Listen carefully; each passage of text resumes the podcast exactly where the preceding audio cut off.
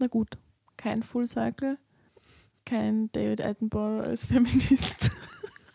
Wir haben auch nicht den Bezug vom Feminismus zur Natur Nein, geschlagen. den haben wir eh nicht gehabt, deswegen meine ich kein Full Circle. Ja. Baby. Willkommen bei der ersten Folge von Ein Satz, warme Ohren. mit Clara Schermer. Und Simon Hellmeier. Wir sind wieder da. Ein Jahr später. Wir haben ein Thema. Es hat sich herauskristallisiert, ein brennendes Thema, das jetzt wert ist, aus unterschiedlichen Perspektiven besprochen zu werden. Und dieses Thema heißt? Wie heißt's? Ich weiß gar ich weiß nicht, welches du meinst. Mother Nature. Achso, ja. Mother Nature. Mother Nature würde man ja nicht so schätzen, wenn man nicht dabei die Lieblingsmusik, mit der man sich sonst gut meditieren und sich selbst finden kann, sich umso mehr in Mother Nature findet, weil die Natur ist etwas, was uns fremd geworden ist und da muss man sich erst wieder richtig drin finden. Das geht nicht einfach so. Ist es so? Ist uns die Natur fremd geworden? Also für mich spreche ich jetzt nicht, aber meine Nein, aber- aber- Analyse, meine Analyse dieser, dieser Medienbeobachtungen ist schon, dass das so verkauft wird. Ja, das ist richtig viel wert, wenn man sich jetzt wieder ganz nah zur Mutter Natur findet. Bin ich, äh, aber, bin ich wirklich nah an der Natur, wenn ich mit einem Handy durch den Wiener Wald gehe und irgendeine Spotify-Musik höre? Nein. Also ich weiß es nicht. Ich, ich würde mir das nicht, Nein, ich würde auch ich sagen, würde das mir dieses funktioniert Urteil nicht. nicht anmaßen.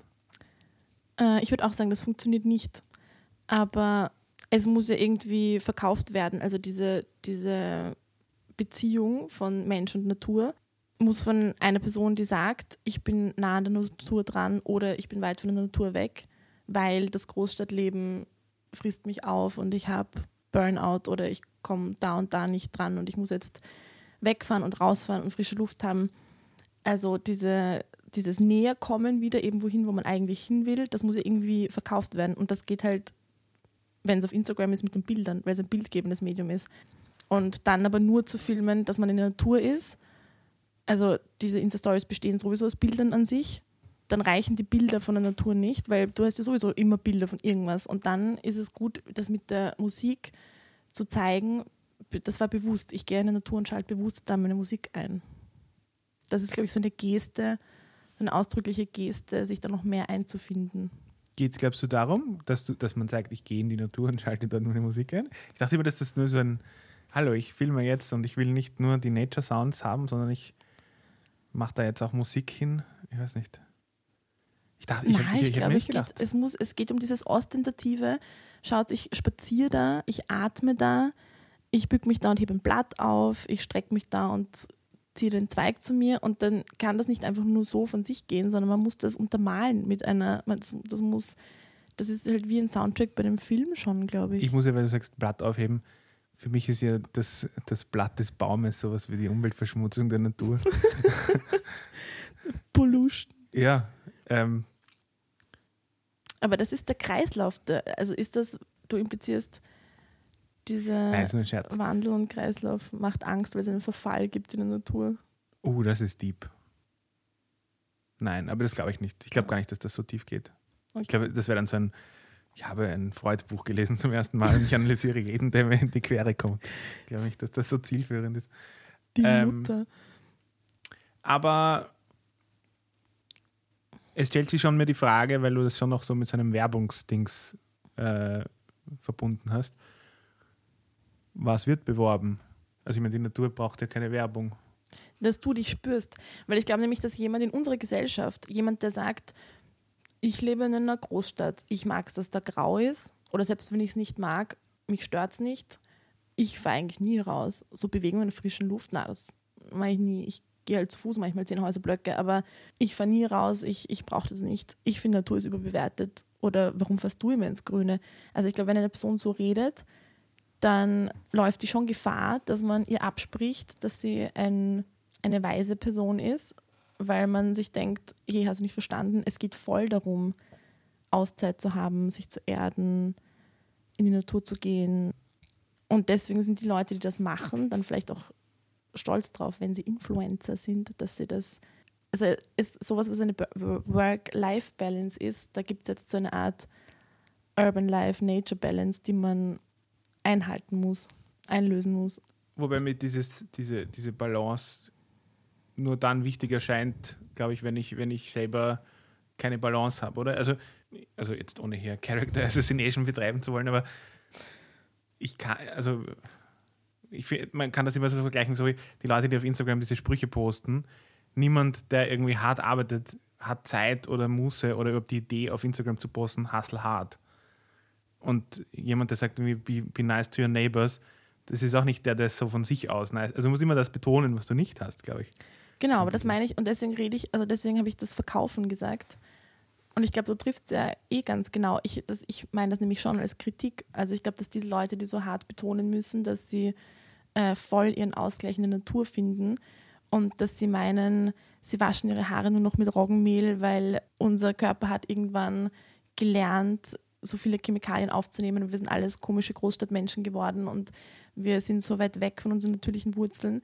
Die könnten ja auch einfach mit Roggenmehl ihre Haare waschen und es nicht betonen. Aber sie betonen es, weil sie zeigen wollen, sie haben jetzt vielleicht, sie sind auf dem richtigen Pfad dahin, wo das alles natürlicher wird. Also das, das Attribut natürlich ist ein richtig großes Goal und Kompliment oder, oder erstrebenswertes Ding.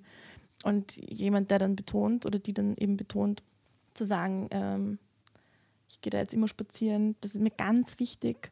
Ich nehme da einfach, ich nehme diese zwei Stunden, eben diese Person sollte sich das einfach nehmen und darüber nicht kommunizieren, dann wird sie auch mehr Erholung bringen. Das ist, äh, erinnert mich an diesen, ich weiß nicht, Zizek hat das irgendwann in einem Talk gesagt, dass 2015 wäre der revolutionärste Akt gewesen, als Europäer nach Syrien zu fahren und es nicht irgendjemand, also niemandem zu sagen. Ja, sehr So, das wäre der ultimative revolutionäre Akt gewesen. Sich nämlich aus diesem beobachteten Raum einfach hinaus zu bewegen. Darüber hatte ich vor kurzem mit zwei Freunden eine Unterhaltung, die auch gemeint haben, also da haben wir über, also eigentlich im, über Literatur geredet, vielleicht über Weltliteratur und gemeint, so wer, wer sind die, die eigentlich gute Beobachtungen in Erzählungen reinbringen, die nicht so ausdrücklich zeigen wollen, schaut, ich habe das beobachtet, ich mache das gerade, wahrscheinlich kommt was Gutes dabei raus, weil ich habe gerade eine Kultur oder äh, egal ob es ein Reisebericht ist oder die Beobachtung irgendeiner Kultur in einer Zeit, wo man so gesagt hat, oh, der reist zu einer fremden Kultur und schreibt dann drüber oder so, dass man sich das irgendwie so auf die eigenen Fahnen schreibt, das zu machen und der Inhalt weniger Was das Punkt? Originelle dran ist. Ja, das ist ein gut, also ich, ich habe das da, ich habe das nicht mit Zizek in Verbindung gebracht, weil ich nicht, entweder ich wusste nicht, dass es gesagt hat oder ich habe nicht dran gedacht, aber das ist, glaube ich, ein, also das stimmt, wenn er das 2015 mit Syrien sagt, das könnte man derzeit eben über, es gibt in jedem, Über- jeden über Jahr, jedes. Jahr ist ein eigenes Ja. 2015 mit Syrien sozusagen. Hm. Aber die Sache ist eben, wenn jemand Influencer ist und sein Leben daraus besteht, die Dinge auf Instagram zu teilen und man macht dann etwas, was man nicht teilt, hat es halt nicht existiert. Also es ist so ein Pick it didn't happen und wenn du in die Natur gehst und es nicht geteilt hast, dann hast du es halt wirklich nur für dich gemacht, nicht für deine Follower und dann hat es halt dein, Ich bin ja kein äh, Kunst-, Kulturwissenschaftler, aber deswegen kenne ich mich nicht aus, aber es gibt doch dieses Ding mit Wirklichkeit und Realität, oder? welches Ding? Also, nein, ist das nicht ja, ja, oh immer ja. so ein riesen, so eine Dichotomie, die man aufmacht? kann man schon aufmachen. Magst du mir das kurz erklären, was das. Weil, was ich, also worauf ich hinaus will, ist, wir dürfen ja diversen Influencer nicht unterstellen, dass ihre Privatperson dasselbe ist wie ihre Influencer-Person. Ja. Das ist ja ein Schauspiel. Ja. Das ist ja eine Performance. Was ja völlig in Ordnung ist. Also es wäre ja pathologisch, wenn das nicht so wäre. Bei manchen ist es pathologisch, wenn es dann so ist, ja. Aber im weitesten Sinne sollte das ja nicht so sein. Das ist ja völlig in Ordnung. Ähm, das heißt aber auch, dass natürlich Dinge passieren, wenn sie nicht kommuniziert werden. Vielleicht passieren sie umso mehr, wenn sie nicht kommuniziert werden. Weil sie dann nicht eine Betrachtung sind, sondern ein Ereignis. Ja. Ja, das stimmt. Natürlich kann man das dahingehend analysieren, aber ich finde das gar nicht so spannend, also sich immer zu überlegen, was ist, ähm, weil das ist wie so eine alte, nötige Entscheidung zwischen, ist das jetzt ein Dokumentarfilm oder ist es ein Spielfilm oder ist die Person das wirklich oder spielt sich diese Schauspielerin gerade selbst? Ist das eine Laiendarstellerin oder ist es eine Rolle? Das natürlich kann man das, also da gibt es natürlich Antworten drauf und man kann sich das fragen und man kann das dann dahingehend analysieren.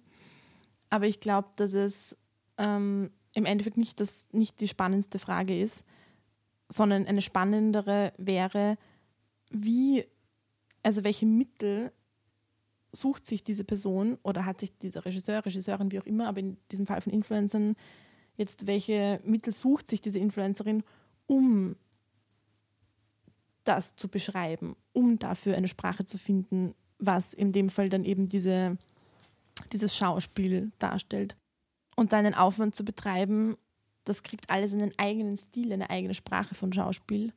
Und sich genau zu überlegen, was ist meine Erzähllinie, also was ist so mein roter Faden, was ist mein Narrative, was ich über alles lege. Das muss man sich überlegen und dann einhalten. Und die Kunst, wie konsequent das jemand einhält oder wie logisch sich dieses Narrativ einfach fortsetzt, damit es möglichst authentisch wirkt, das ist, finde ich, einfach eine spannende Frage. Also sucht sich jemand aus zu sagen, ich bin eigentlich die und die in Privatperson, mir geht es damit so und so und so und so. Ich habe mir das und das als Job gesucht. Ich bin, Ähm, ich esse Privatfleisch, aber als Influencer bin ich vegan. ja, wenn du, das wäre das wär wirklich Das wäre interessant. so passiv, oder? Wie, wie, ja, war das wäre interessant. Ich würde gerne mal erleben, dass eine Person in der Öffentlichkeit ständig so eine Dichotomie selber aufweist, ständig so was Komisches, Rückbezügliches hat, zu sagen, ihr wisst aber, was ich gerade hier poste, ist nicht das, wie ich wirklich bin. Aber es so zu meinen, nicht im Sinne von, ich habe in Wirklichkeit auch Zellulite und auf den Fotos sieht man das nur nicht, aber ihr wisst, ich hab, bin auch ein normaler Mensch, sondern umgekehrt. Das macht dann alles kaputt ein bisschen. Das erinnert mich an äh, den Film Hypernormalization von Adam Curtis, wo er eingeht auf einen von Putins quasi Helfern, Wladislav Serkov, der aus dem russischen Theater, Avantgarde-Theater kommt, der sich irgendwann ausgedacht hat, ich habe leider vergessen, was der Begriff genau ist, aber der sich so eine Strategie ausgedacht hat, dass er einfach diverse Oppos also Oppositionsgruppen finanziert auch, ich weiß nicht, Femen und verschiedene andere rechte Gruppen, linke Gruppen. Und das Ding war, ist aber, dass er das nicht geheim tut, sondern er sagt es allen. Mhm. Also er kommuniziert dann, ich habe Femen äh, finanziert und die sind jetzt gegen mich. und das Ding ist, dass das völlig dieses Konzept zerstört Ne, von A gegen B. das ist aber richtig gut. Ich kenne das leider nicht. Also ich habe den Film nicht gesehen oder ich habe das auch noch nicht gehört. Große Empfehlung, Adam Curtis, Hypernormalization von 2016. Auch generell Sehr Adam Curtis. Wobei, also das Ding ist halt auch äh, diese, diese Mother Nature-Sache, die, die sehr oft propagiert wird. Ich, ich störe mich immer ein bisschen dran, weil es natürlich ein völlig künstliches Bild davon ist, was, was Mother Nature ist. Wie stellt man sich das vor als Städter, der in einen Park eigentlich geht? Nicht, weil heutzutage sind die Wälder, die wir haben, ja eh nicht mehr sehr viel anderes als Parks. Und wenn sie das nicht sind, dann sollte man da eher nicht hingehen. Ähm, aber mich wundert, dass das dieser, dieses, diese Zusammenkunft aus Mother Nature, ich bin vegan, alle Lebens, also alle, alle Lebens, Lebewesen müssen aufeinander schauen. Ja. Ich glaube, das ist, also das ist ein guter Punkt und ich glaube, es hat gar nichts in dem Fall jetzt, was du jetzt ansprichst, hat gar nichts damit zu tun, was für einen Lifestyle man eigentlich sonst, also das, das hätte jetzt auch nichts mit vegan, vegan sein oder so zu tun, sondern ich glaube, da geht es mehr darum, dass das, was man wirklich so als jemand, der das Leben in der Stadt zu seiner Norm gemacht hat und meint, er braucht dazu einen Gegenpol, wenn man dazu dann Natur versteht, dann ist diese Art von Natur auf jeden Fall eine konstruierte als Gegenspieler zum Urban Life und überhaupt nicht Natur in dem Sinn, was früher mal da war, bevor wir, das ist auch so eine Frage, ob man jetzt dieses Natur-Kultur-Ding aufmachen kann als Gegensatz, aber dieses Natur im Sinne von unberührt, so wie die Erde ohne den Menschen wäre oder so wie halt ähm, Ökologien irgendwie in sich stattfinden und eingespielt sind ähm, und, und es einfach so ein natürliches Leben irgendwo gibt, das ist eindeutig nicht der Naturbegriff, wie er benutzt wird, wenn man jetzt Natur meint, um zu sagen, ich fahre aus der Stadt in die Natur. Ich habe ich hab übrigens eine, eine ganz merkwürdige Influ oder nicht merkwürdige, aber eine Influencerin gesehen, deren Videos mich merkwürdig äh, gestimmt haben. Auf der Straße gesehen. Nein, nein, auf Instagram. Auf Instagram. Ähm, aber die kannte ich nicht. Die ist irgendwie da hineingespielt worden in meinen so. Instagram-Feed. Und das Interessante war, die ist in irgendeinen Park, in irgendeinen Wasserpark gefahren, um sich Pinguine anzuschauen. Und hat irgendwie die ganze Zeit gesagt, Pinguine sind ihr Lieblingstier und so. Und ich habe mich dann irgendwie da hingesetzt und habe mir das angeschaut. Und dann hat sie aber auch irgendwann gesagt, sie, sie war, sie hat schon mal Pinguine in ihrer natürlichen Umgebung gesehen in Norwegen. Und ich war so, seit wann ist in Norwegen die natürliche Umgebung der Pinguine? Weil meines Wissens gibt es die nur in der Arktis. Also in der Antarktis, Entschuldige. Und mir wäre das noch nicht untergekommen, dass es in Norwegen klassisch Pinguine gibt. Vielleicht liege ich falsch, ich weiß es nicht. Aber es ist dann nämlich rausgekommen, irgendwie, dass sie die Pinguine dort in einem, ich weiß nicht, Salzwasserbad oder so irgendwas oder im Meer, aber trotzdem in einem Park besucht hat. Also besucht hat, als sich angeschaut hat. Und die waren so, ja, die waren so viel, die haben so viel glücklicher gewirkt, dass sie in ihrer natürlichen Umgebung waren. Und ich frage mich dann auch immer, dieses Vermenschlichen dieser Tiere, dieses, dieses Tier hat glücklich gewirkt oder unglücklich gewirkt. Woher weiß ich denn, wie glücklich ein Pinguin ist, wenn ich ihn sehe? Ja, lustig, dass du es gerade so gesagt hast, dass du ausgebessert hast von sie besucht hat auf sie angeschaut hat, weil das ist etwas, was in der, was ich als Medien- und Kulturwissenschaftlerin und so lang genug und breit in unterschiedlichen Texten ähm, mich natürlich damit beschäftigen musste, wo es Blicke im Film gibt, aber eben auch abseits vom Film dann, wie du, ähm, wie du über andere Kulturen sprichst oder so. Es ist immer ein Hinschauen und Anschauen und drüber reden. Und jetzt ohne dieses Fass aufzumachen, allein wenn es darum geht, jetzt jemand fährt in die Natur, ist es doch wirklich wahrscheinlich ganz schwierig, sich davon zu befreien, welchen Blick habe ich eigentlich sonst und wie schaue ich auf alles und warum sehe ich mich jetzt in dieser Natur so und die Natur so. Weil natürlich kategorisierst du das und sagst dann etwas über das, was du siehst und schreibst dieser Natur irgendwas zu, was für dich wünschenswert ist oder nicht. Und du sagst dann, das schaut glücklich aus oder die Tiere haben so befreit gespielt. Siehst du irgendwie ein Rudel von Viechern und sagst, die sind so befreit und, und äh, haben ganz andere, sind da irgendwie organisch in ihren Hierarchien oder auch nicht. Und in Wirklichkeit kämpfen die vielleicht gerade aufs Blut, die Tiere haben dann einen anderen Ernst, als du erkennen würdest, wie ein Rudel spielt oder und so weiter. Und zu sagen, die Pinguine haben da glücklich gewirkt oder sich dahin zu fahren und sich das anzuschauen und dann zu meinen, man versteht was über das System dieser Pinguine und wie sie sich da sonst in ihrem Umfeld, wie sie da leben, das geht ja auch nicht. Also schlicht und ergreifend geht es nicht. Ja, Ein Mensch kann nicht in die Natur fahren und dann was drüber verstehen. Ja, doch, das glaube ich schon. Also wir haben schon, Naja, ein, wir, wir können schon ein Verständnis von Biologie haben. Ja, genau, genau. Von, von biologischen Aber im Sinne von, genau, du kannst verstehen, wie, wie ein Kreislauf da funktioniert, warum verfärbt der Baum sich und lässt die Blätter runter oder warum frisst dieses Tier das oder warum, genau, also chemische Vorgänge oder einfach so dieses aus einer Biologie, ja.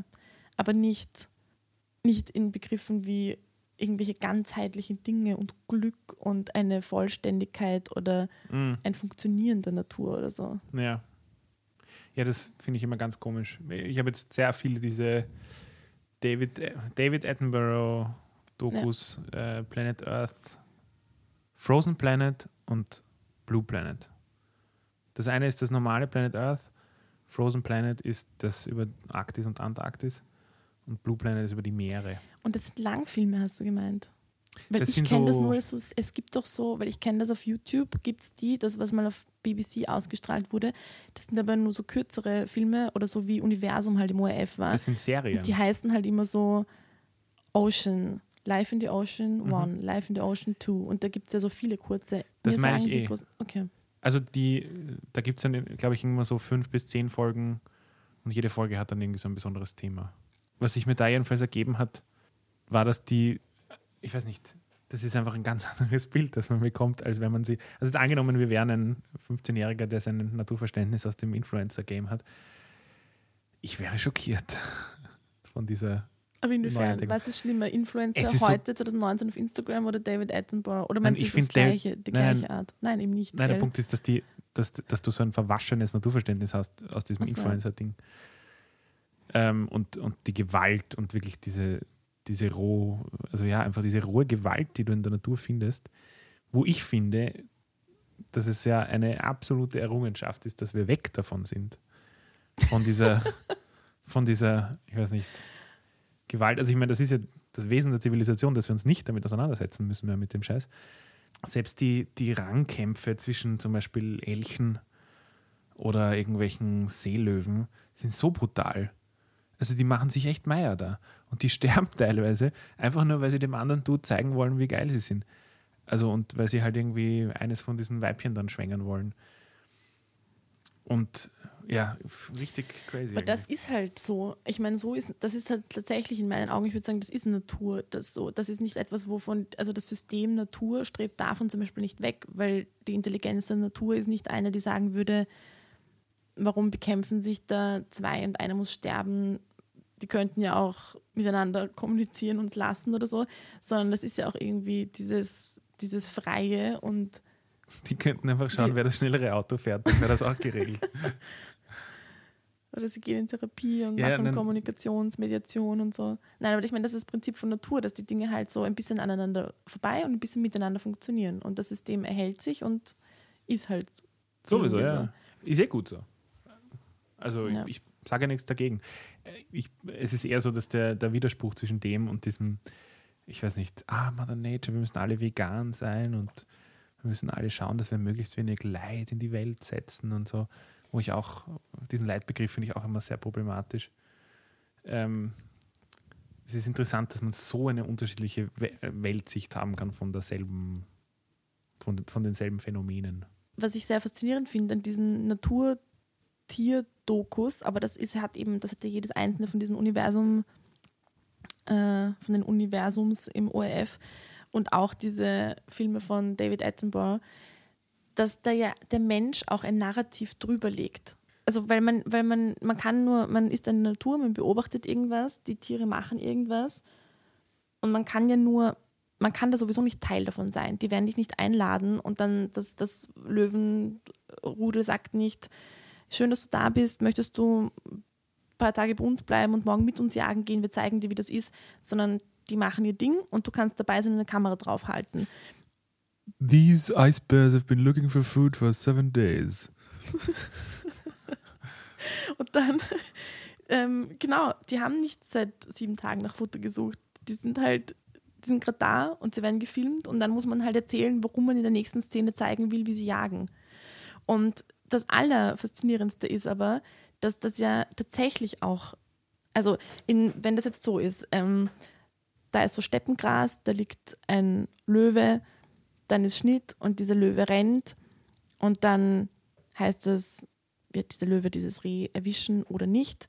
Und dann reißt der, also dann ist wieder ein Schnitt und in der nächsten Einstellung sieht man, wie der Löwe das Reh schon hat oder diese Antilope und sich dort irgendwie reinbeißt. Und dann gibt es eine Szene noch, wo er das Fleisch teilt.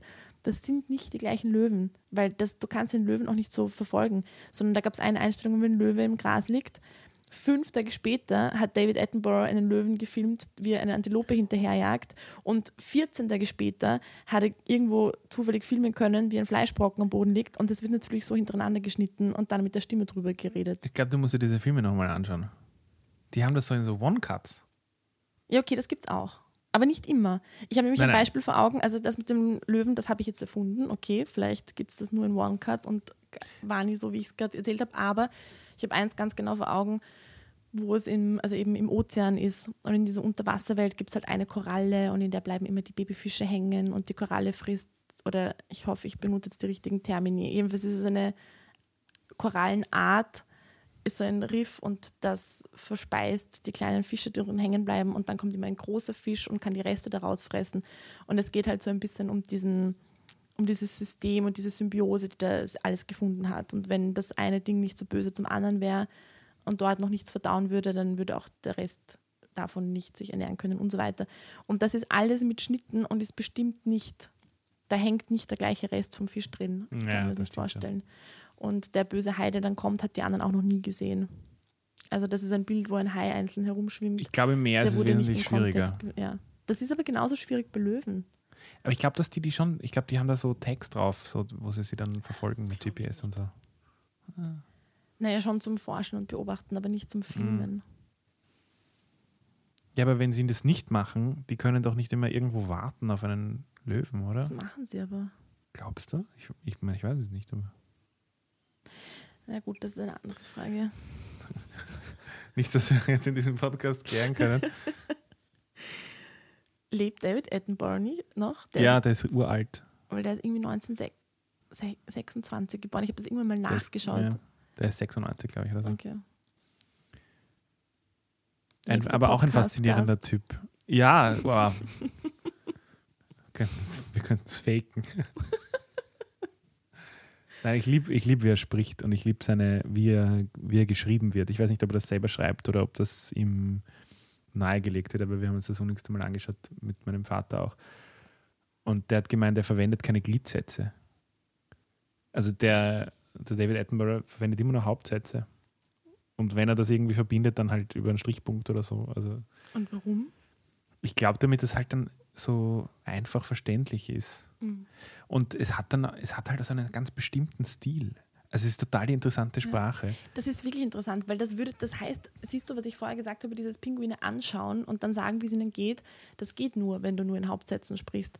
Weil jeder Relativsatz würde ja heißen, dass es entweder das Rückbezügliches gibt, weil es sich Mhm. auf ein Pronomen bezieht oder weil es eine Begründung ist oder weil es eine Schlussfolgerung ist.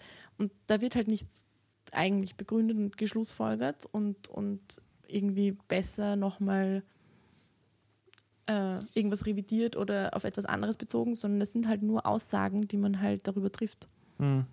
Ja, das ist interessant. Also du sagst eigentlich, dass, dass das äh, aus dem Phänomen herauskommt, dass Vielleicht. man so spricht. Ja. Habe ich gerade spontan aufgestellt. Das kann eh These. sein.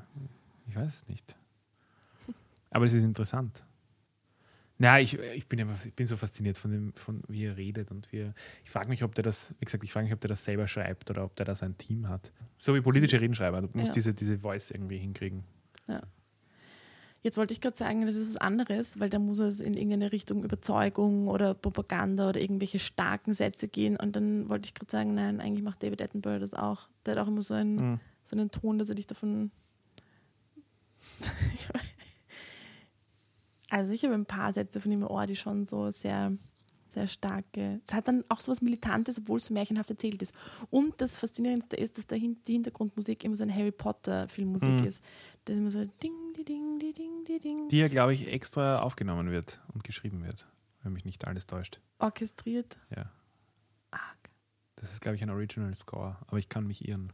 Mit solchen Scores oh, können wir ein Experiment machen und die ganzen Instagram-Stories, die mit irgendwelchen Pop-Liedern oder was unterlegt wurden, äh, einfach mit David Attenborough Musik unterlegen. Ich glaube, Hans Zimmer macht es besser. Oder Hans Zimmer. Aber dann ist es gleich eine Hitlerrede.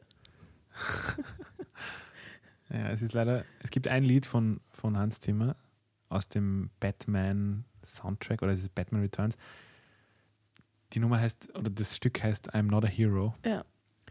Du kannst das über alles drüber reden, äh, drüber legen und es wird zu einem absoluten Spannungsfeuerwerk. Ich bin mir sicher, dass das 100% unserer Podcast-Hörerinnen schon wussten.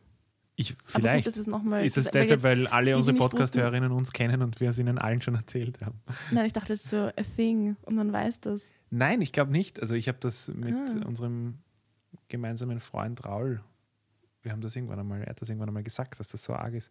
Interessant. Und dann haben wir das über verschiedene Sachen drüber gelegt und Gut, dass wir es nochmal festgehalten haben, weil wie I'm not a hero. I'm, I'm hero. not, I'm not a Hero von, a von hero. Hans Zimmer aus einem Batman-Soundtrack. Und äh, das, das Faszinierende dabei ist auch, genauso wie bei diesen Naturdokus, dass das immer so eine selbe Dramaturgie hat. Also dieses, dieses Stück hat irgendeine Art Dramaturgie, das einfach auf verschiedene Dinge so passt, dass du immer glaubst, es ist gerade spannend. Wir haben es auch mal über so einen Ameisenhaufen drüber gelegt, wo einfach, Mhm. wo der, das Original war so, ich weiß nicht, dieser Ameisenhaufen fängt jetzt an zu migrieren oder so. Du siehst dann plötzlich so ganz, ganz viele kleine Ameisen irgendwo rumrennen. Wenn du dann aber diese, diese Musik drüber legst, du hast Angst. Ja. Wirklich. Es ist, Ja, man denkt, sie planen einen Plot oder zermetzeln Ja. sich gleich oder werden gleich unendlich groß und fallen über dich her oder so. was für mich wieder so ein, ein bisschen zurückführt zu dem Mediending, weil Musik ist so ein arges Mittel, um die Wirkung einer Szene zu verändern. Man spricht ja von diegetischer und non-diegetischer Musik. Das heißt, oder man kann auch sagen, Musik aus dem Off, obwohl das ist nicht das Gleiche. Diegese ist jedenfalls die Filmwelt und es gibt Musik, die in der Welt stattfindet. Mhm. Das heißt, wenn da in der Szene jemand den Radio auftritt und da kommt Musik oder Stimmen raus, dann ist das eben, findet das in dieser Filmwelt statt. Alles, was später dazu komponiert wurde oder im Nachhinein eben aufgenommen wurde und das Ganze untermalen soll, ist die non-diegetische. Haneke verwendet zum Beispiel prinzipiell nur Musik, die in der Quelle also ist nur diegetische, weil da gibt es nur entweder spielt jemand Gitarre oder Klavier oder der Fernseher läuft. Da ist eigentlich nie etwas Komponiertes extra dazu. Und das Interessante ist aber, dass man das bei diesen Insta-Stories, wo eine Influencerin in den Wald geht und filmt und dann siehst du in den Stories diese Bilder, die sie aufgenommen hat und hörst dabei Musik, ist das ja, spielt es ja total damit, dass das beides in einem ist. Weil einerseits ist die Quelle im Bild, weil es ihr Handy ist, mit dem sie aufgenommen hat. Das heißt, in dem Moment, also wenn man das als Szene, als filmische Szene sieht, hat diese Person, die in dem Moment im Wald war, das ja wirklich gehört, somit diegetisch. Gleichzeitig ist, passiert ja nichts sonst, da gibt es ja sonst keine Protagonisten oder irgendwelche Requisiten oder so im Bild, von denen sonst ein Ton kommt, sondern im Endeffekt ist es eigentlich tatsächlich etwas drübergelegtes, um diesen Bildeindruck zu verstärken.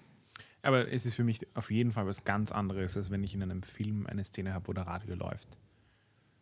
Ich musste da ehrlich gesagt schon öfters dran denken, wenn ich solche Schnipsel auf Instagram gesehen habe in den Stories, ähm, habe ich mir oft gedacht, eigentlich ist das halt, das, das verstärkt nämlich diesen Effekt, so dieses, ich nehme euch mit in mein Privatleben, weil ich gehe ja gerade mit meinen Kopfhörern durch die Natur und das, was ich da höre, hört ihr jetzt auch.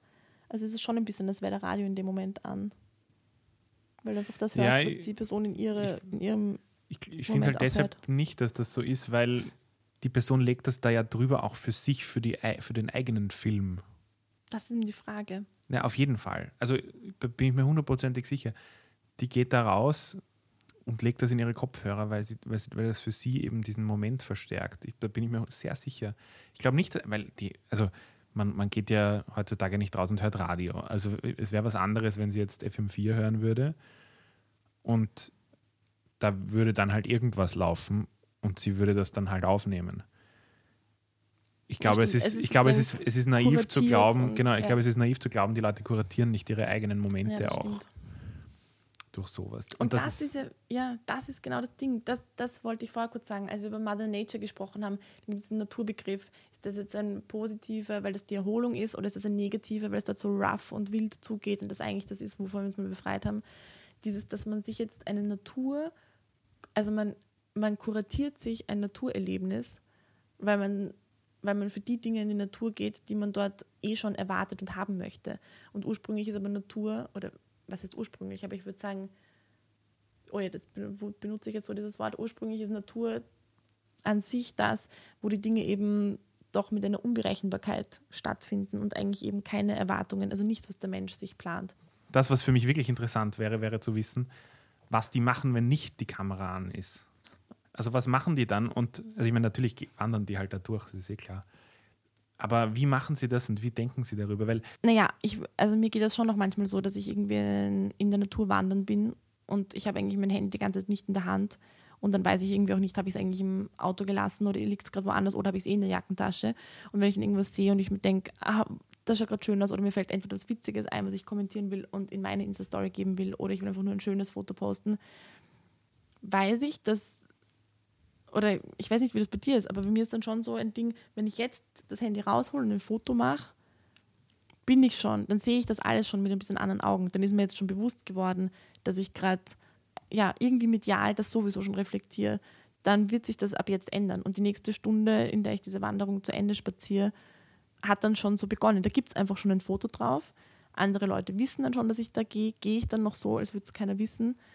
Ich kenne das schon auch von mir selber. Und manchmal entscheide ich mich eben, da ein paar Fotos zu posten und manchmal aber auch eben ganz bewusst nicht. Ich lasse dann absichtlich das Handy in der Tasche oder eben freue mich, dass ich es eigentlich im Auto vergessen habe oder so, weil ich dann weiß, dann ist das jetzt so eine Zeit, komisch, komisch eigentlich, gell, aber ich würde es beschreiben mit, das ist eine Zeit, die nur mir gehört dann, weil ich mich gar nicht darum gekümmert habe, wie ich diese Zeit teilen soll. Und dieses alles so zu teilen, welche Eindrücke du von wo hast, ist halt aber der Job von Influencern. Das, was die nicht teilen, existiert halt eben einfach nicht. in der Performance. Ja. Nur, ich glaube, es ist halt gefährlich, wenn man dann anfängt zu glauben, man ist selber ein Influencer, wenn man keiner ist. Also dieses, Aber wer dieses glaubt das?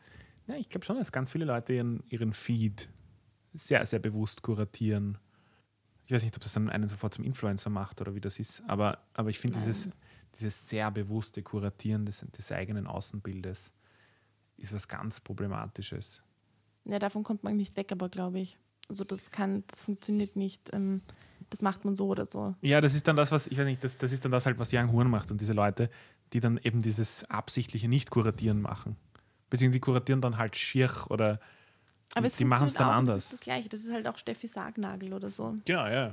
Ich glaube nur, man sollte sich da ein bisschen wegbewegen davon, dass man alles nur durch die Außenbetrachtung auf, also wahrnimmt. Und das ist die Frage, um wieder zu dem Naturbegriff zurückzukommen. Was ist unser Eindruck von der Natur, der keine, in der keine Außenwahrnehmung schon vorgeprägt ist?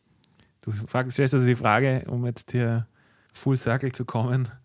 Ja, es ist schon dieser Full Circle, der jetzt dann nö- nötig ist. Es ist halt so. Es ging ja darum, David Attenborough fährt irgendwo in der Welt herum und filmt Sachen und redet drüber, tut so, als wäre das alles dieses Wunder der Natur, eben mit dieser Mhm. Harry Potter Musik, spricht drüber und wenn man das an, sich anschaut, was, was seine Filme da sind, versteht man irgendwie etwas von der Natur oder kriegt mit, wie die Tiere da jagen und sich da, wie das alles von sich geht.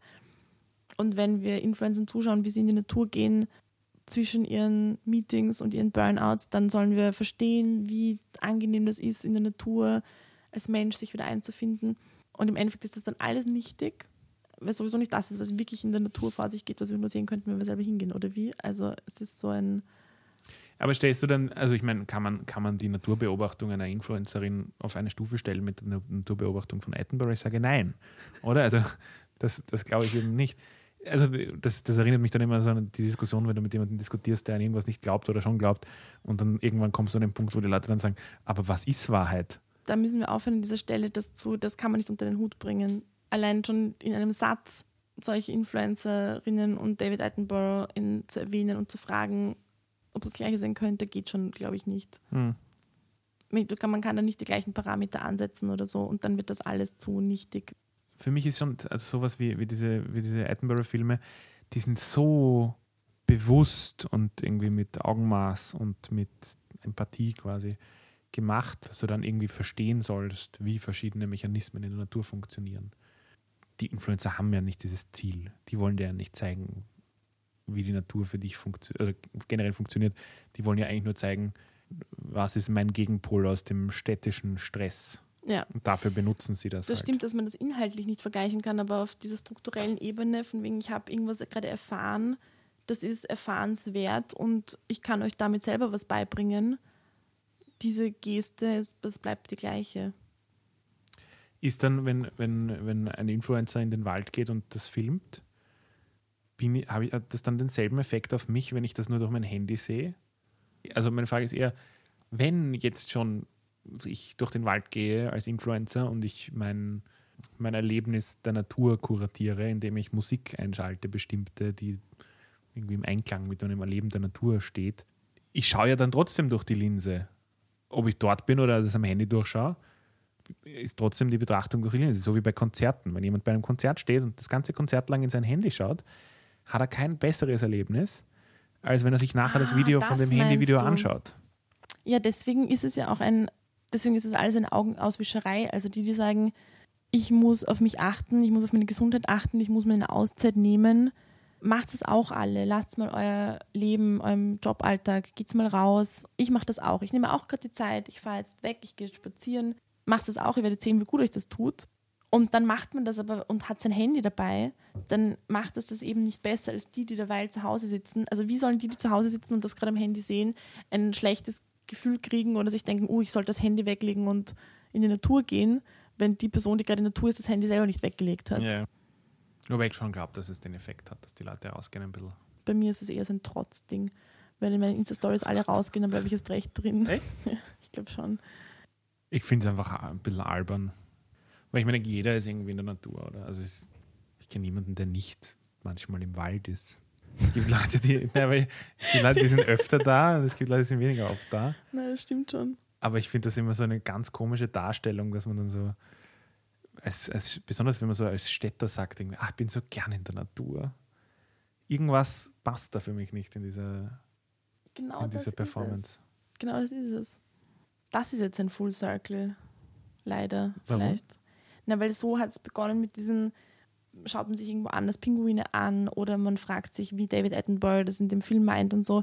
Es geht eben darum, wenn man es schon thematisiert, wenn man schon sagt, ich, ich fahre dahin, schaue mir die Pinguine an, das ist so schön, dass es so wie die Pinguine sonst leben und man betont, dass man genießt, dass man mal einen Unterschied wo festgestellt hat. Ich meine, wir machen ja die ganze Zeit nichts anderes. Also ich meine tatsächlich, jeder Mensch macht permanent nichts anderes, als Unterschiede zwischen irgendwelchen Dingen festzustellen. Und so zu tun, als gäbe es mal wo einen Stillstand und dann macht man einen Sprung und sieht von wo ganz woanders, das funktioniert sowieso nicht. Also Mhm. es ist eh ein ständiges sich herumbewegen. Also kann man nicht sagen, ich bin immer in der Stadt und wenn ich dann am Land bin, ist so, aber dann bin ich wieder in der Stadt. Also am Weg dazwischen passiert auch was. Mhm. Und du schaust aufs Handy und Ich würde ja Alles. gern irgendwie im Wald gestresst sein. Die Leute sind in der Stadt gestresst, im Wald ist, sind sie gechillt. Ich hätte es gern umgekehrt. So chillig in der Stadt, neues, wahnsinniger Stress im Wald. neues Projekt 2018, äh 19. Ein Stressretreat. Ja. zu Hause, zu Hause immer, sich immer so im Alltag verhalten und einbilden, man hätte Urlaub, richtig den Inner Peace finden und dann in die Natur gehen, um mal dieses Hardcore-Leben zu haben, das eben zwei Elche haben, wenn sie so gegeneinander clashen oder so. Aber jetzt umgewälzt auf eine Emotions-, auf eine Gefühlswelt von Menschen. Also einfach so ein, dann wirklich so einen Battle erleben mit dir in der selber in der Natur. Aber diese, dass man sich jetzt in der Natur so einer Gewalt ausgesetzt fühlt, ich meine, jetzt gerade es sind ja durch diesen ganzen Schneefall in Westösterreich und diese ganzen Lawinenwarnungen und es gehen Lawinen ab und Straßen sind verschüttet und dann sind Leute in Dörfern wieder abgeschnitten von Elektrizität. Check your city privilege, kann ich dazu nur sagen. Check. Gecheckt. So einfach geht das. Also, ja, gut zu wissen. Ähm, Ich habe meine ganzen City Privileges voll gecheckt. ich nicht, ich bin absolut im Privilegien. Aber das ist, das ist auch wieder falsch. Man darf nicht immer Privilegien checken. Das ist uranmaßend. ich weiß So es dieses, nicht. ich weiß, wie gut es mir geht oder ich weiß, wie schlecht es mir geht, weil. Ist das, ich weiß es nicht. Ist das anmaßend? Ich habe das ja, noch ich nie es probiert. total anmaßend. Man kann eh nicht raus aus seiner Haut. Man würde ja nichts anders machen oder man ist dann ja eh kein anderer oder keine andere, sondern man ist ja nur. Deswegen ist man die finde ich das gleiche Person, nur man tut so, als wäre man dann schlauer. Das geht eigentlich gar nicht. Deswegen verwirrt mich dieses Konzept total. Mit Check Also, Your Privileges. ja, ich verstehe das nicht. Ja. Weil ich ein weißer Mann bin. Nein, ich weiß nicht, aber macht es jetzt ein zu großes Fass auf. Also es gab, hast du das gesehen in so Insta-Stories? Es wurde von mehreren angesprochen, dass gerade jetzt wegen Heilig Drei Könige, dass es eigentlich nicht geht, dass weiße Kinder, die in Wien Stern singen gehen, der eine sich gelb und der andere schwarz im Gesicht anmalt. Weil, warum? Ich verstehe, dass dann eine schwarze Community sagt, es kommt komisch rüber. Und, ich, und das ist einfach so. Ich würde es damit abhaken. Aber das aufzudröseln und zu sagen, check your privileges, wer redet mit wem worüber, kann man mit Weißen über Rassismus reden, ist einfach schwierig. ich, ich finde diese, diese Sternsinger-Debatte relativ interessant, weil das Interessante ist, dass äh, die, die, die Kritik ist ja Blackfacing. Ja. Und ich finde schon, dass man generell, wenn, wenn eine Minderheitengruppe sagt, irgendwas ist Arsch, dann sollte man denen das quasi abnehmen und sagen, ja, okay, passt, ist Arsch, so, wie sollen wir das anders machen? Ich finde, man sollte 100% darauf eingehen, weil Ja. alles andere ist deppert. Was ich interessant finde, ist, es gab nie, oder vielleicht ist jetzt dieser, dieser Zeitpunkt, diesen Bruch, diesen klaren. Es, es, war, es war nicht irgendwie 2004, dass dann irgendwie die katholische Kirche gesagt hat, wir machen jetzt kein äh, Blackfacing mehr. Und ich weiß nicht, ob das jetzt kommt oder ob das. Ich meine, es spielen sich dann diverse konservative und rechte Kräfte dann immer so auf als, als Hüter der Freiheit, weil irgendwelche Kinder sich das Gesicht dunkel anmalen und dann irgendwie die bösen Linken wollen alles verbieten. Das finde ich auch eine komische Argumentation. Also irgendwie, irgendwo muss es ja Raum geben, dass man diese, dass man irgendwas, was nicht okay ist oder dass man gesellschaftlich nicht als okay ansieht, quasi über irgendeine Art politische Macht auslebt oder das quasi reglementiert. Interessant fand ich, das habe ich irgendwo gelesen oder gehört, dass genau dieses Schimpfen über Political Correctness, das darf man nicht mehr, dass das eigentlich eine Verschiebung der Macht in der Gesellschaft bedeutet, weil zum ersten Mal diverse Kräfte, auch über Twitter und, und Instagram und, und Facebook, die Macht haben, zu sagen, oder auch einfach die Reichweite und die, die Stimme haben, zu sagen, das ist nicht okay. Interessanterweise gibt es dann trotzdem Leute, die sich nicht, oder die das nicht wissen, die sich nicht dran halten. Aber es ist eine interessante Debatte, finde ich. Ja. Und ich finde anders als bei einer Vermittlung von einem Wissen, das zum Beispiel einfach feststeht und wo man dann sagen kann, schau, ich bringe die Rechnung bei, weil 2 plus 2 ist 4, sondern bei, bei solchen Themen darf man einerseits nicht müde werden, das zu erklären, weil du kannst niemandem vorwerfen, wenn das noch nicht gehört hat. Also darf man einerseits nicht so sehen wie, okay, das ist ein, ein Sachverhalt verstanden, ja, nein, durchgefallen oder so, sondern das muss etwas sein, was dann eben in der Gesellschaft einfach weiterhin verhandelt wird. Dann ist die Frage, ob man das nicht irgendwann einfach hinnehmen muss. Also ich bin da hin und her gerissen dazwischen. Wie lang kann man argumentieren, verhandeln, verstehen, nicht verstehen und so weiter? Und wann ist es aber einfach so, dass es doch eine Art Meinung ist, das kommt als Emotion, als, als Gefühl von einer, sagen wir jetzt eben einer Minderheit. Und dann ist es einfach eine Art von Anstand oder so, die man haben muss, um das einfach hinzunehmen und zu sagen, weil das ist, wo ist die Grenze, dass man das dann vergleichen kann, zum Beispiel mit Kindern, die das eine reißt den anderen in den Haaren und das andere sagt, hey, das tut mir weh, das muss reichen. Da muss reichen, dass jemand sagt, das tut mir weh und das andere Kind hört auf. Da muss das Kind nicht argumentieren und sagen, mir tut das weh, weil du verbiegst damit meine Haarwurzeln und das ist nachweisbar schädlich für meine Kopfhaut und so. Ähm, sondern es muss ja einfach reichen, dass jemand sagt, ich möchte nicht und alle halten sich dran. Und ich glaube aber, dass in solchen Debatten das einfach schwierig ist. Ja, man, man muss das irgendwie gesellschaftlich sich ausmachen.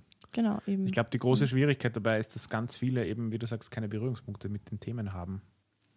Und das andere ist halt, und das ist ja auch im, im Diskurs, wird das immer sehr, also sehr oft erwähnt, dass man halt auch nicht jenen, die von diesen Rassismen betroffen sind, diese Bürde irgendwie geben oder halt überhängen kann, dass sie dann allen erklären müssen, dass das ein Problem ist. Ja. Andererseits können wir es auch nicht. Ich meine, wir müssen dazu sagen, wir, hier sitzen gerade zwei Weiße an einem Tisch. Wir können das nur aus unserer, wir können nur von unserem Problem reden oder ich kann nur von meinem Problem reden, dass ich manchmal weiß oder nicht weiß, wie ich etwas finde, wie ich damit umgehen soll, ob ich, ich kann mich selber fragen, habe ich Berührungspunkte, kann ich eigentlich mitreden, wen kann ich verteidigen, muss ich mich in irgendwas verteidigen oder bringt es anderen überhaupt was, wenn ich ihnen meine Stimme gebe. Das sind irgendwie so quasi meine Probleme, über die kann ich reden. Aber das, was wir da gerade diskutieren, nimmt ja auch keinem was ab, der selber davon betroffen ist, weil er zum eh Beispiel nicht, nicht ja. weiß ist. Das ist ja auch gerade ein bisschen eine, diese Farce in sich, in klein, dass wir da zwei gerade an dem Tisch drüber reden. Das ist aber auch das, was ich nicht, also das eine ist halt, natürlich kann ich nie wissen, was die Erfahrung einer Person ist, die irgendwelche anderen Merkmale hat als ich. Ich kann immer überhaupt nie wissen, was die, eine, die Erfahrung einer anderen Person ist, eigentlich. Ich kann natürlich die Problematiken von diversen Dingen anderen Leuten erklären. Die können die natürlich dann auch verstehen. Also ich glaube, jeder, den man, man kann jedem Menschen erklären, warum es irgendwie problematisch ist, sich das Gesicht schwarz anzumalen. Insofern sehe ich da gar nicht so wirklich einen Widerspruch oder gar keine, gar keine Tension irgendwie, dass man das nicht auch einfach, also dass man, dass man diese Problematiken nicht auch einfach weitertragen kann. Genau, aber das ist so, wie wir können nur sagen, warum es generell grob ist, wenn ein Kind dem anderen in den Haaren reißt, aber wir können diesen Schmerz, den das Kind hat, wenn es ihm an den Haaren gerissen wird, den, haben, den fühlen wir quasi in dem Sinn selber nicht. Deswegen können wir nicht daraus argumentieren, sondern nur Eh nicht, ja. von oben drüber oder wie man Sowieso, das halt sagt. Ja. genau. Ich kann nie aus etwas herausargumentieren, was ich, oder ich kann immer aus allem herausargumentieren, aber ich kann, ich kann quasi nicht etwas Erlebtes vorgeben, das ich nicht erlebt habe. Ja. Was aber, finde ich, halt auch nicht heißt, dass meine Argumentation dadurch schlechter wird. Also ich habe immer diese Diskussion, wenn es um Feminismus geht, weil ja im klassischen Sinn die Frau das feministische Su- Subjekt ist, dass ich als Mann gar nicht so wirklich ein echter Feminist sein kann, sondern immer nur ein Ally, also ein Verbündeter quasi. Und ich finde, das ist immer eine ganz, ganz schwierige Argumentation, weil warum nicht? Es geht ja um die Etablierung von einer gerechten Welt für alle. Natürlich habe ich nicht dieselben Probleme und dieselben Schwierigkeiten, die eine Frau hat. Aber es gibt auch Dinge, die Männer betreffen, feministisch gesprochen, die Frauen nicht wissen oder die Frauen nicht besprechen. Umgang mit Emotionen zum Beispiel oder also diverse Dinge. Ja. Da rede ich jetzt nicht vom äh, Men's Rights Activist, äh, von der Men's Rights Activist Argumentation, dass Männer im Krieg sterben gehen müssen oder so. Ja. Da geht es um ganz simple Dinge. Und du kannst keine Frau sein, aber du kannst Feminist sein in dieser Diskussion. Also du, du kannst nicht einer Frau erklären, ja schau, ich verstehe das eh alles genauso wie du, weil ich bin eine Frau. So, das könntest du nicht sagen, aber du könntest sagen, ähm, ich kann so argumentieren, weil ich sehe mich als Feminist.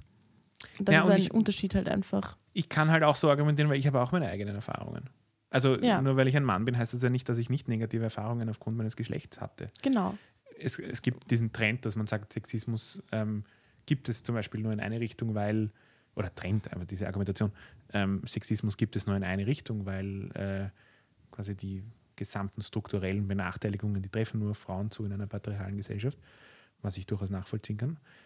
ich meine, es, ist jetzt, es wird mir jetzt ausgelegt werden als das Not All Men-Argument, aber nichtsdestotrotz erlebt man ebenfalls äh, als Mann in einer patriarchalen Gesellschaft, wenn man das so definieren will, diverse Probleme und diverse Schwierigkeiten in seinem Leben aufgrund dieser fixen Muster. Also für mich hat das Bell Hooks wahnsinnig gut niedergeschrieben. Und Was diese, hast du geschrieben? Ähm, bei Bell Hooks, Bell Hooks hat ein, ein, ein, ein Buch geschrieben, das heißt The Will to Change. Äh, und da geht es um, wie sich Männer verhalten, wie sich Frauen verhalten und wie Männer wegkommen können von dieser patriarchalen Rolle, die sie in meinen Augen so versteht, dass es immer um die Erwartungshaltung geht. Also die Erwartungshaltung an den Mann zu dominieren und die Erwartungshaltung an die Frau dominiert zu werden. Und von dem ausgehend gibt sie halt im Endeffekt ein paar Beispiele und, oder schreibt halt einfach dieses Buch in ein paar Kapiteln und zeigt halt, wie man sich aus diesen Rollenmustern befreien kann und wie man da irgendwie sich verändern kann in eine, ich glaube, sie, ich weiß nicht, ob sie es menschlicher nennt, aber ich glaube schon, es eine menschlichere Rolle und in ein menschlicheres Umfeld auch. Und mit diesem Bild, also mit diesem, äh, ich erkenne meine Rolle als Mann in einer patriarchalen Gesellschaft, ich versuche mich zu transformieren in eine, weil ich ebenfalls quasi sehe, dass das ein Problem dann für mich ist, in dieser, in dieser Rolle auch gefangen zu sein ein bisschen und dass es eine bessere, ein besseres Leben gibt durch eine Art von feministischer Befreiung, die natürlich auch am eigenen Verhalten liegt. Wenn man das durchlebt und hinter sich hat, dann finde ich das, dann, dann ist das irgendwie ein bisschen provokant zu sagen, Männer können keine echten Feministen sein. Ja, da bin ich ganz bei dir. Weil, weil das ebenfalls eine sehr grundlegende Veränderung ist, die man dann durchmacht. Nicht, dass jeder, also nicht, dass man nur Feminist sein kann, wenn man irgendwelche Veränderungen durchgemacht hat, ja. Aber trotzdem scheint mir da immer so ein, ein gewisses Vorteil den Männern gegenüber mitzuschwimmen, dass man sich das überhaupt nicht überlegt, dass man überhaupt keine Erfahrung damit hat, dass man keine feministische Literatur gelesen hat, dass man die Probleme der Frauen herabstuft, äh, wenn man seine eigenen bespricht. Nein, also ist nicht so. Aber man muss trotzdem auch irgendwie ansprechen können, dass man selber, dass es selber auch Dinge gibt, die, die einem schwerfallen oder die schwierig sind. Auch wenn man natürlich Teil der privilegiertesten Schicht ist oder Klasse ist. Ein komisches Schlusswort. Das ist ein komisches Schlusswort. Vielen Dank fürs Zuhören. Das war Ein Satz warme Ohren mit Clara Schermer. und Simon Hellmeier. Folge 1. Wir brauchen noch einen Titel dafür. Stimmt. Mother Nature. Mother Nature. Den müssen wir noch einsprechen, oder? Für den Anfang Mhm. haben wir das beim ersten Mal gemacht, dass es so Tom, das Tom Turbo Mindset gab. Nein, das, hat, das haben wir auch nicht gesagt. Mhm. Haben wir nicht. Wir haben es